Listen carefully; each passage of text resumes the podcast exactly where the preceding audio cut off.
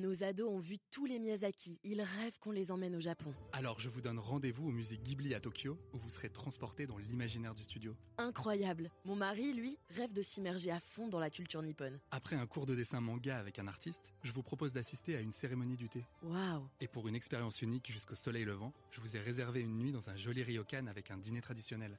Je nous y vois déjà. Avec Marco Vasco, ne rêvez plus, vivez votre voyage l'esprit libre. Au rendez-vous sur marcovasco.fr pour imaginer votre prochain voyage sur mesure.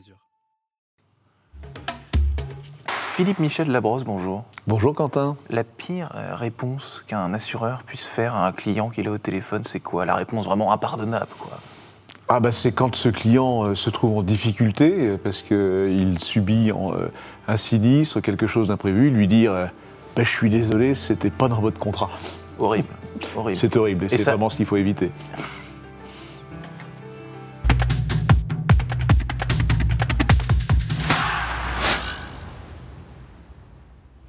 Bonjour à tous et bienvenue au Talk Dessineur du Figaro avec aujourd'hui en face de moi euh, Philippe Michel Labrosse, DG euh, depuis presque deux ans de Abeille Assurance sur votre, bien, sur votre veste, une petite abeille justement. En quoi cet insecte hyménoptère, un insecte hyménoptère, peut être associé à une entreprise d'assurance, sachant que c'est un nom très récent, hein, Abeille Assurance? Eh ben non, c'est pas un nom si récent que ça. C'est pas un nom si récent que ça. c'est un nom qu'on a fait euh, revivre euh, aujourd'hui, mais c'est une euh, compagnie qui a été créée en 1856, qui s'appelait à l'origine l'abeille bourguignonne, donc parce qu'elle est née à Dijon, et sa mission première, c'était d'assurer les viticulteurs, les propriétaires de vignes contre la grêle. Donc elle a, elle a ressuscité récemment, on peut dire. Exactement. Elle n'est plus que bourguignonne, elle est beaucoup Alors, plus. Le temps, le temps s'est passé depuis euh, 1856. Elle a longtemps été abeille assurance, euh, donc jusque dans les années euh, 90.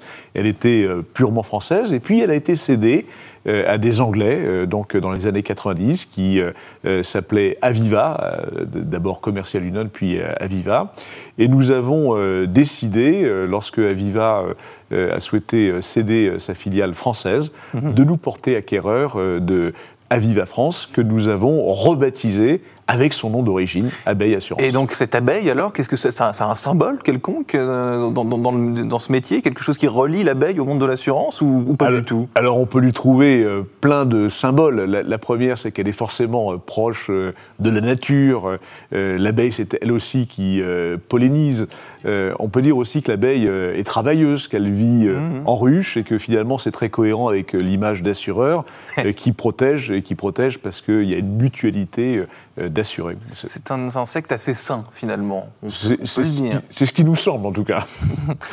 Vous connaissez bien donc ce secteur, vous, parce que vous avez euh, travaillé chez Alliance ou à la Massif.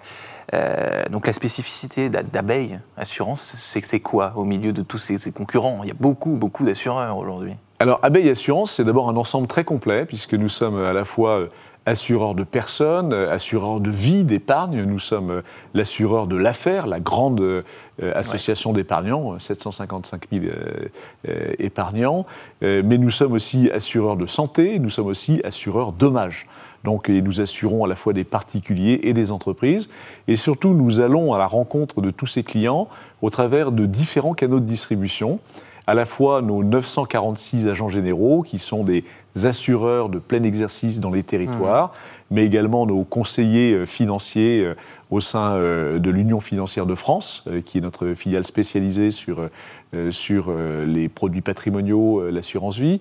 Et nous avons d'autres entités également. Nous sommes présents en direct avec Eurofil sur euh, Mhm, la partie assurance dommage de particuliers, ou encore avec épargne actuelle sur des- des aspects patrimoniaux également. Donc abeille assurance peut assurer absolument tout. On peut. On peut Alors, non, euh, si, si vous vous présentez en me demandant d'assurer une fusée, je vais peut-être pas l'accepter parce que c'est un risque que je connais pas bien.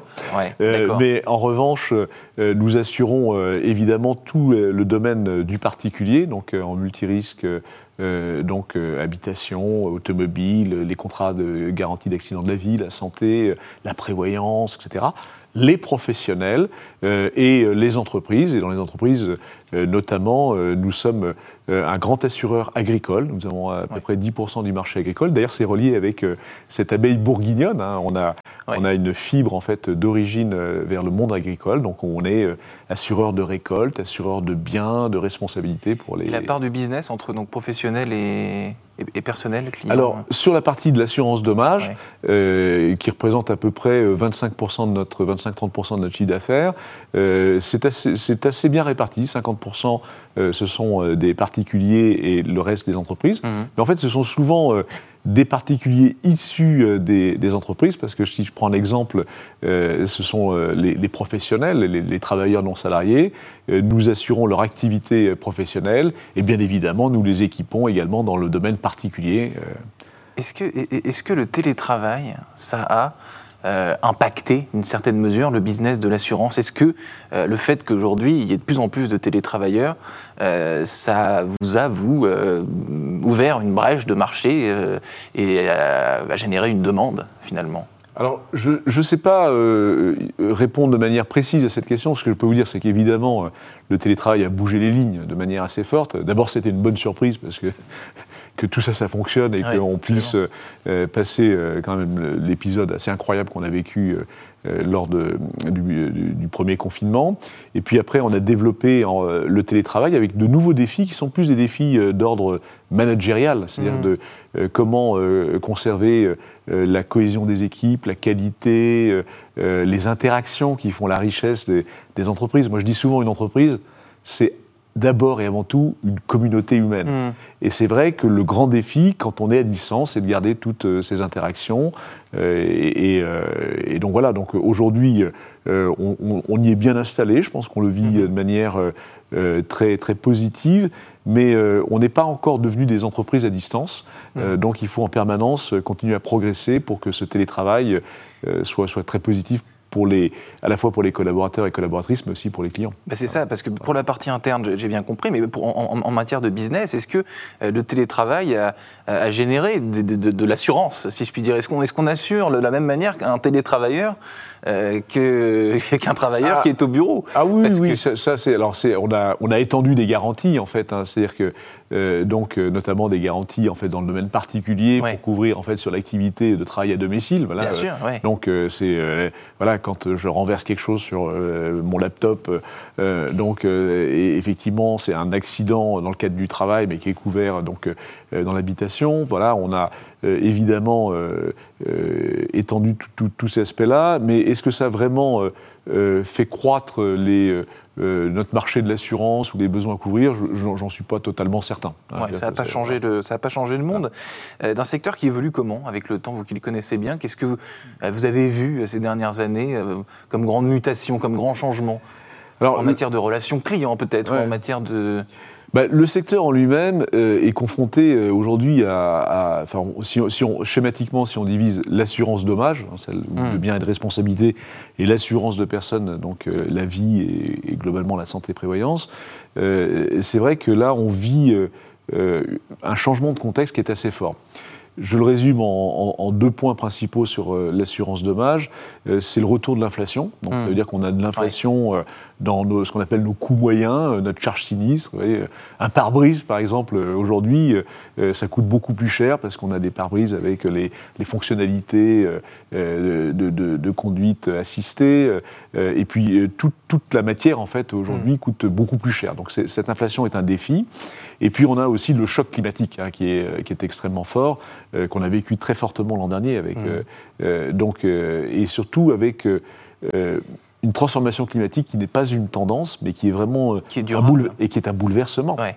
Et qui surtout est un bouleversement, c'est-à-dire que les, euh, les, les combinaisons euh, d'événements, euh, euh, les localisations ne sont plus les mêmes, en Mm. fait. Et donc, euh, c'est pour nous un, un vrai défi. quoi. Comment vous le traitez justement ce, ce- ce sujet? Alors on pourrait y passer des heures, mais rapidement ce sujet de la- de- de- du climat, quoi, et de, ce point de non-retour enfin, finalement. euh. Alors d'abord, euh, enfin de, plusieurs manières. Euh, d'abord, euh, on est euh, on est extrêmement sensibilisé en fait à cette transformation climatique. Donc déjà en tant que euh, euh, assureur, mais aussi investisseur, parce qu'on Mm. investit euh, l'épargne qui nous est confiée, les provisions qu'on constitue. euh, on est très attentif en fait à, euh, à accompagner et à même à accompagner l'accélération de la transformation climatique de notre économie. Le deuxième aspect, c'est évidemment la prévention, hein, qui est fondamentale, c'est-à-dire qu'on incite de, de plus en plus nos, euh, nos clients à, à mettre en place des mesures euh, de, de prévention. Je pense notamment à nos clients dans le domaine agricole, par Ouais. exemple, voilà, par exemple, qui sont, qui sont fortement concernés.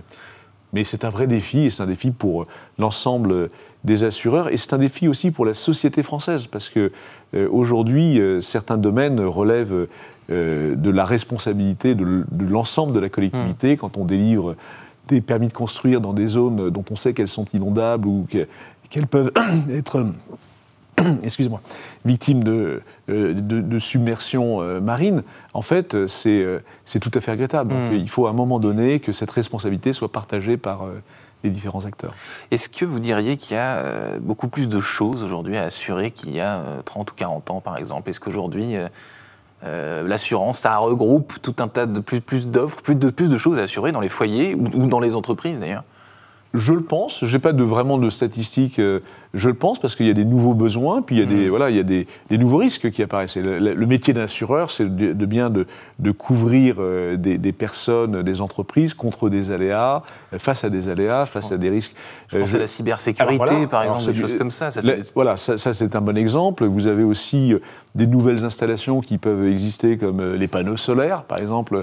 Euh, donc, euh, donc est-ce que voilà, que- comment on gère en fait la- l'assurabilité euh, de, ces- de, de ce type de Parce que vous me donniez tout à l'heure l'exemple, je reviens euh, au début de l'interview, euh, le- l'exemple de la fusée. Vous dites, ça, je suis pas sûr de, de l'assurer. Donc il y a une assurabilité, vous dites, de, certaines, de, de certains. Alors, vous savez, le, le métier de l'assureur, en fait, il n'y a, il y a pas des choses que vous pouvez euh, assurer ou pas pas assurer. En fait, c'est soit vous connaissez les risques parce que vous avez une, une expérience et que vous avez donc une expérience statistique des risques et que vous avez ensuite une capacité à les mutualiser. Basiquement, c'est ça la règle de l'assurance.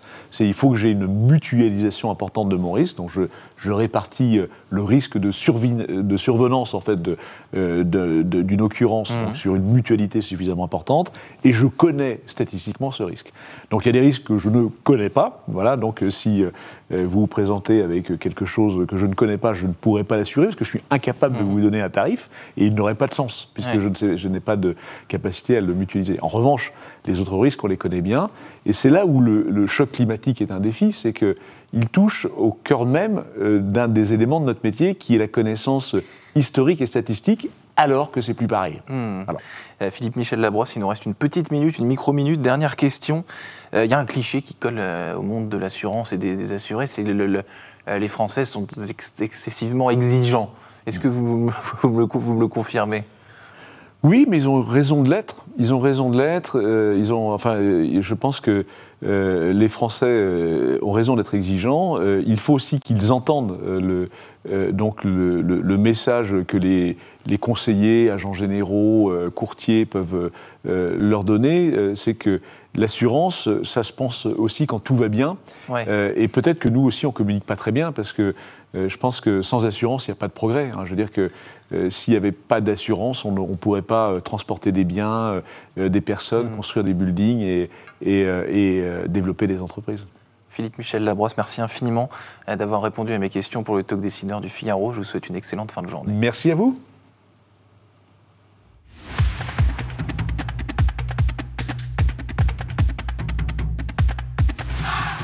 Nos ados ont vu tous les Miyazaki. Ils rêvent qu'on les emmène au Japon. Alors je vous donne rendez-vous au musée Ghibli à Tokyo, où vous serez transporté dans l'imaginaire du studio. Incroyable. Mon mari, lui, rêve de s'immerger à fond dans la culture nippone. Après un cours de dessin manga avec un artiste, je vous propose d'assister à une cérémonie du thé. Waouh. Et pour une expérience unique jusqu'au soleil levant, je vous ai réservé une nuit dans un joli ryokan avec un dîner traditionnel. Je nous y vois déjà. Avec Marco Vasco, ne rêvez plus, vivez votre voyage l'esprit libre. Au rendez-vous sur marcovasco.fr pour imaginer votre prochain voyage sur mesure.